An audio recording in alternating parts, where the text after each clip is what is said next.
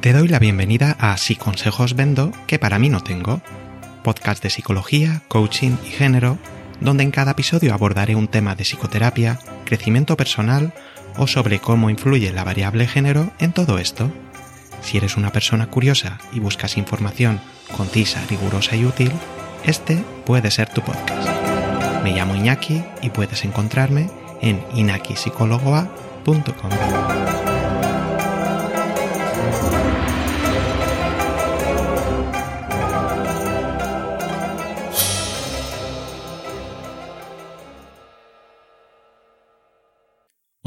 esta es la segunda parte del episodio 1 titulado Ansiedad, si no la quieres la tendrás. Este segundo episodio se titula Hazlo con ansiedad. Si no escuchaste el primero, te recomiendo que lo hagas antes de oír este, aunque sintetizaré lo esencial. ¿Qué contaré en este episodio?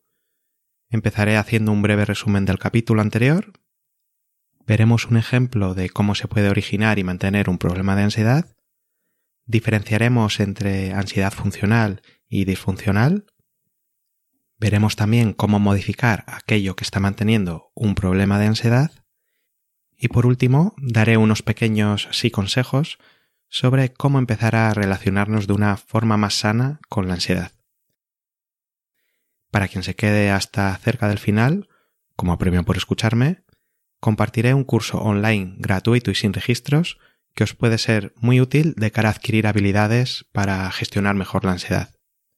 Que conste que no lo he desarrollado yo, ni tengo nada que ver con la iniciativa, pero al ser gratuita y de calidad, me parecía buena idea compartirla. Venga, al lío.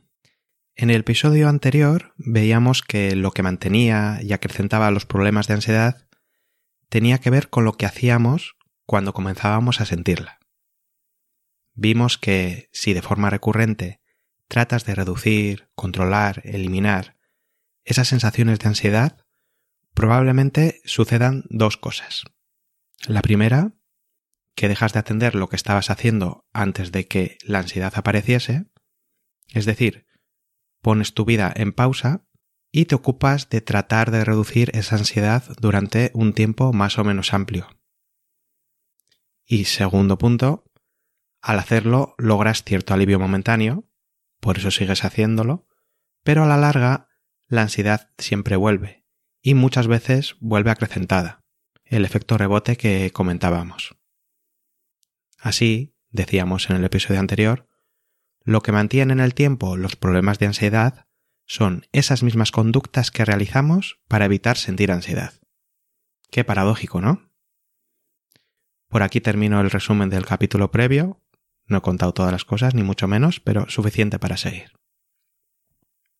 Al escucharme alguien puede pensar, Iñaki, pero al decir todo eso, ¿no estás culpabilizando a las personas por sus problemas? Bueno, si es así, quizás me he explicado mal. Pero voy a poner un ejemplo para ver si queda más claro. Imagina que Luis se quedó encerrado varias horas en un ascensor, y desde entonces le genera mucha ansiedad la sola idea de montarse en uno. El caso es que lleva ya cinco años sin subirse a un ascensor. ¿Cuál es la causa de que Luis evite a día de hoy subirse a un ascensor? ¿Que hace cinco años se quedó encerrado en uno? Eso sería el origen. Pero si realmente fuera la causa, a menos que inventásemos una máquina del tiempo, no habría solución para Luis, ya que no podríamos modificar dicha causa. Si por contra consideramos que la causa de que se mantenga la ansiedad es que evita exponerse a la experiencia de montarse en ascensor porque siente alivio cada vez que decide subir por las escaleras, entonces eso es algo que sí podemos modificar. Y lejos de culpabilizar, creo que aquí estaríamos empoderando a Luis, ya que, por una parte, el cambio es posible y por otra, el cambio depende de él. No digo que sea fácil, pero sí que es factible. De hecho, si fuera sencillo, Luis ya lo habría solucionado él mismo hace tiempo. Por otra parte, podemos establecer una hipótesis sobre cuál fue el proceso por el que Luis llegó a desarrollar ese miedo a subirse en un ascensor. Punto 1. Es comprensible que fuera muy angustioso permanecer varias horas encerrado en un sitio pequeño, con poco aire y con la incertidumbre de no saber cuándo podría salir. Segundo, es esperable que dichas sensaciones de angustia se asocien con algunos elementos presentes. El más obvio de todos es el ascensor. Tercero, desde ahí, es comprensible que esas sensaciones de angustia se repitan ante la mera visión de un ascensor o al pensar en uno. Cuarto, es entendible también que a Luis no le gusten esas sensaciones y por tanto trate de evitarlas, evitando así usar ascensores. Quinto, es probable que al decidir ir por las escaleras sienta alivio y por lo tanto se refuerce esa conducta de evitar los ascensores. Y sexto, y es que al repetir estas evitaciones, su problema de ansiedad ante los ascensores se está manteniendo en el tiempo. No quiero meter palabras técnicos, pero sí decir que aquí operan dos procesos de aprendizaje básicos. Uno, para que elementos neutros, entre comillas, como un ascensor, lleguen a provocar angustia por quedar emparejado con las sensaciones angustiosas que vivió Luis. Y otro, referente a qué hace Luis cuando siente ansiedad y qué consecuencias tiene lo que hace. Lo que hace es evitar el ascensor y las consecuencias son que siente alivio de forma temporal. Y en psicología se han estudiado qué aspectos podemos alterar para modificar ambos procesos. De momento lo dejo aquí. Entonces, resumiendo, en general las personas que acuden a psicoterapia por problemas de ansiedad cumplen estos requisitos que voy a narrar ahora. Primero, no están dispuestas a tener ansiedad o miedo. Segundo, tratan de evitar, reducir o escapar de esas emociones o de pensamientos relacionados o de situaciones que puedan llegar a provocarlas. Aquí recordamos en el episodio 1 la metáfora de las baldosas azules y cómo la persona rechazaba invitaciones a ir a sitios nuevos por no saber si habría baldosas azules, que era su objeto temido en esa situación, o no. Y tres, dedican mucho tiempo de su vida a luchar contra la ansiedad, y eso repercute en que tengan una vida cada vez más pequeña, cada vez menos satisfactoria. Antes de pasar a ver cómo salir de ese círculo vicioso por el que se mantiene la ansiedad, me gustaría hablar brevemente de las funciones de la ansiedad, ya que puede ayudar a que dejes de verla como un enemigo a combatir. ¿O no? Tú me dirás. Por una parte, la ansiedad tiene una función adaptativa, es decir, nos prepara mejor ante un cambio en el ambiente.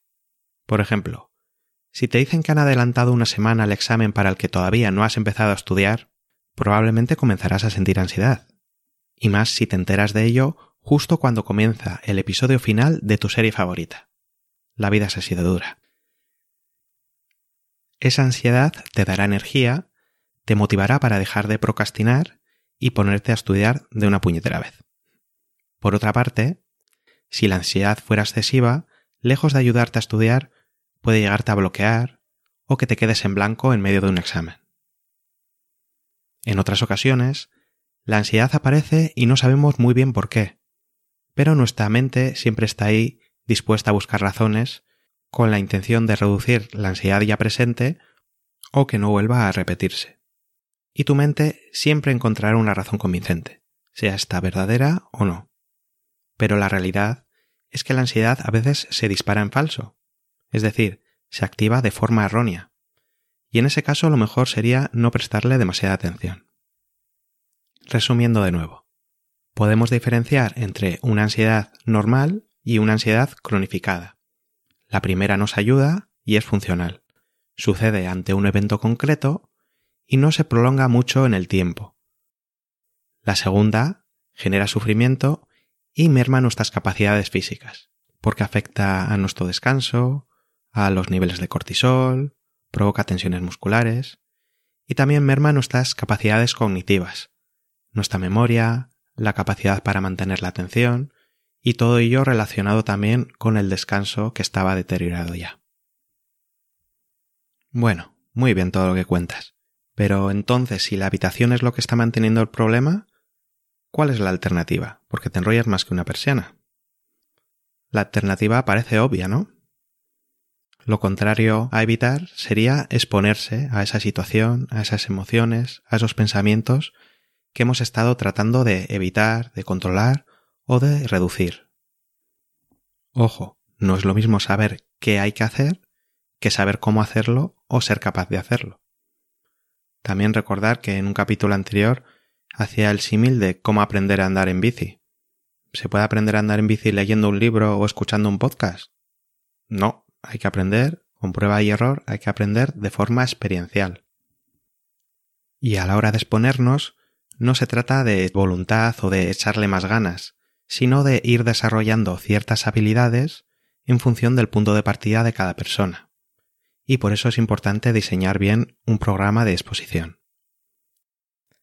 El nombre técnico que se utiliza en psicología es exposición con prevención de respuesta. Es decir, impidiendo que al exponerte evites aquello que sueles evitar. Con objetos externos al cuerpo es más sencillo, pero ¿cómo sabemos si te estás realmente exponiendo a esas emociones o esos pensamientos internos?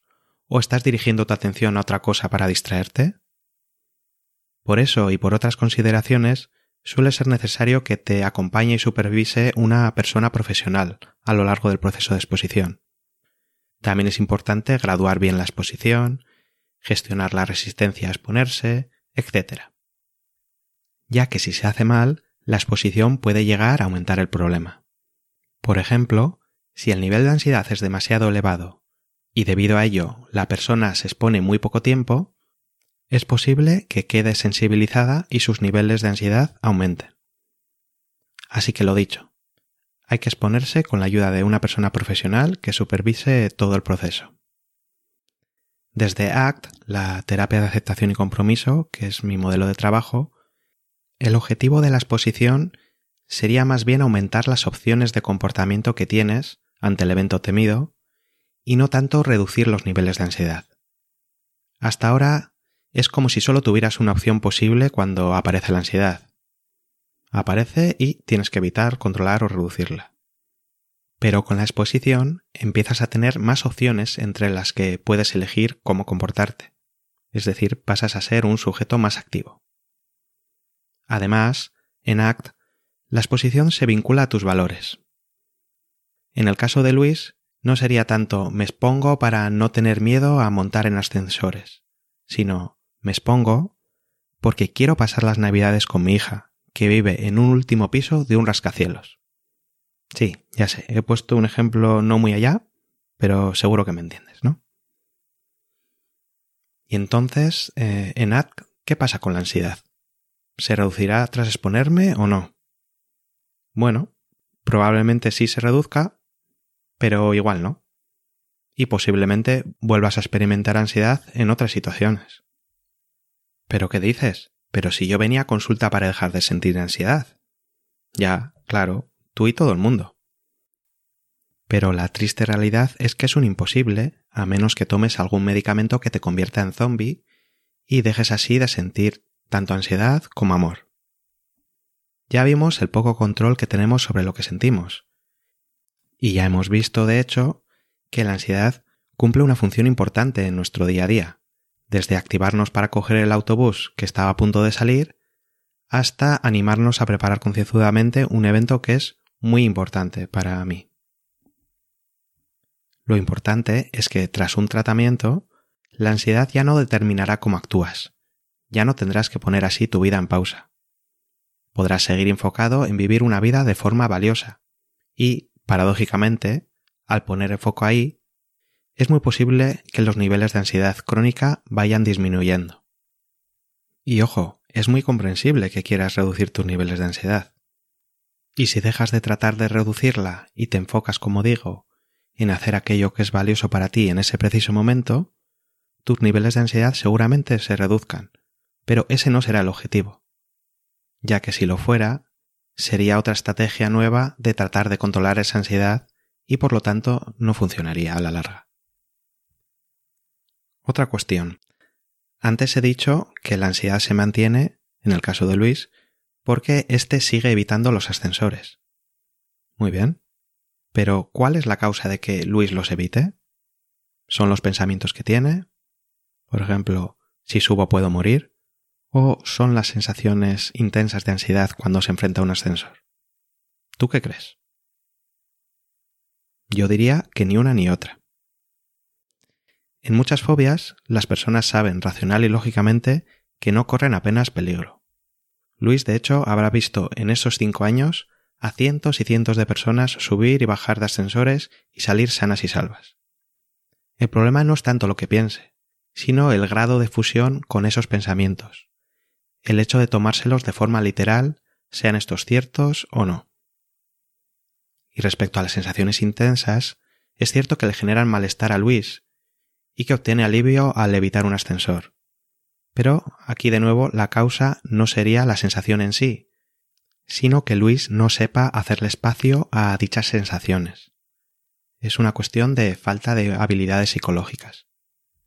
Y en la terapia ACT, además de la exposición, se practica la toma de distancia respecto a esos pensamientos problemáticos para así tener más flexibilidad a la hora de responder cuando estos aparezcan.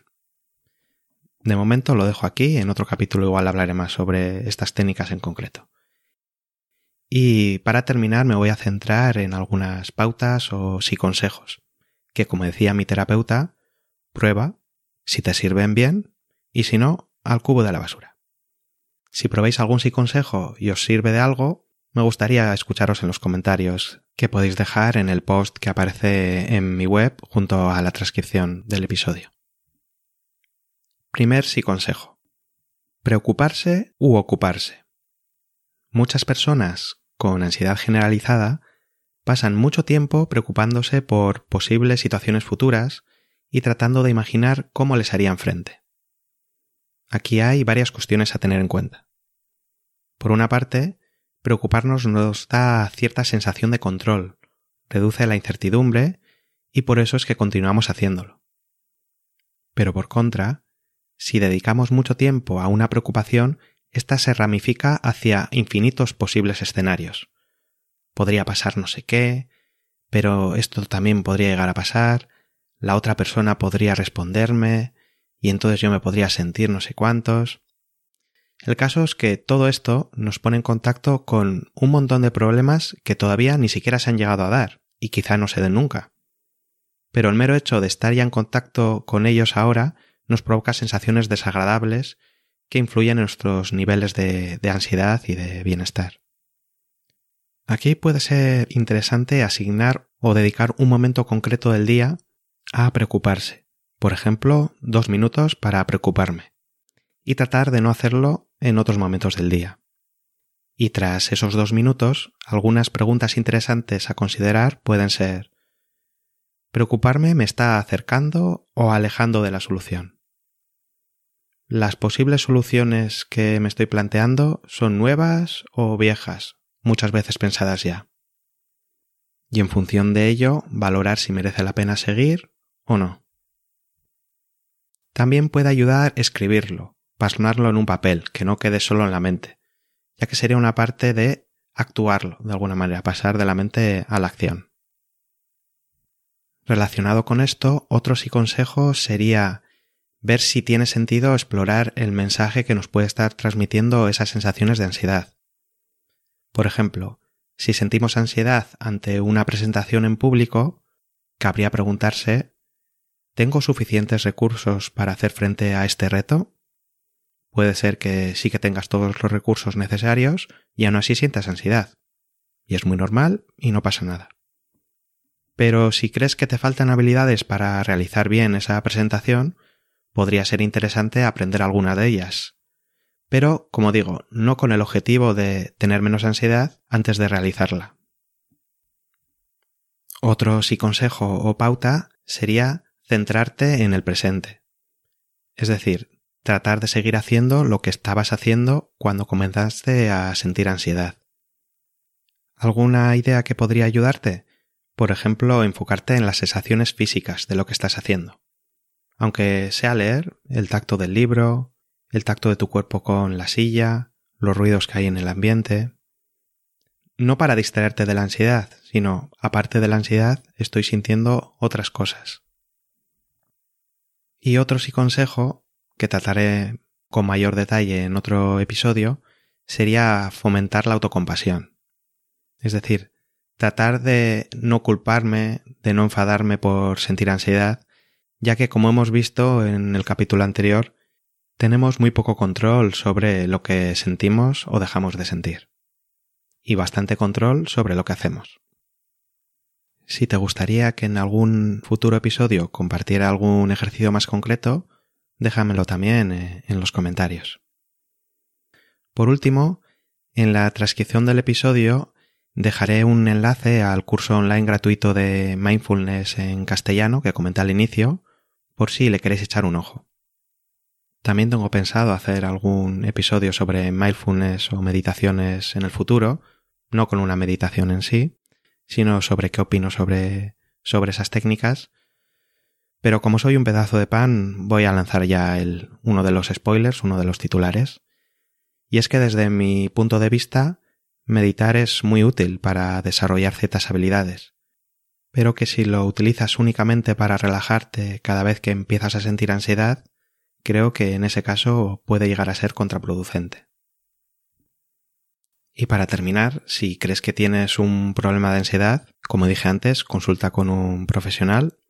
Sabes que tienes mi puerta abierta y también la de mi web, que es inakipsicóloga.com y estaré encantado de, de ayudarte y de atenderte. Gracias por haber llegado hasta aquí. Me ayudarías mucho compartiendo este episodio con gente a la que pueda interesarle, suscribiéndote a mi canal, haciendo algún comentario en la web o dejando una reseña positiva si el programa que utilizas para escuchar el podcast así lo permite. Muchas gracias y hasta dentro de 15 días. Cuídate mucho. Salud, coraje y amor.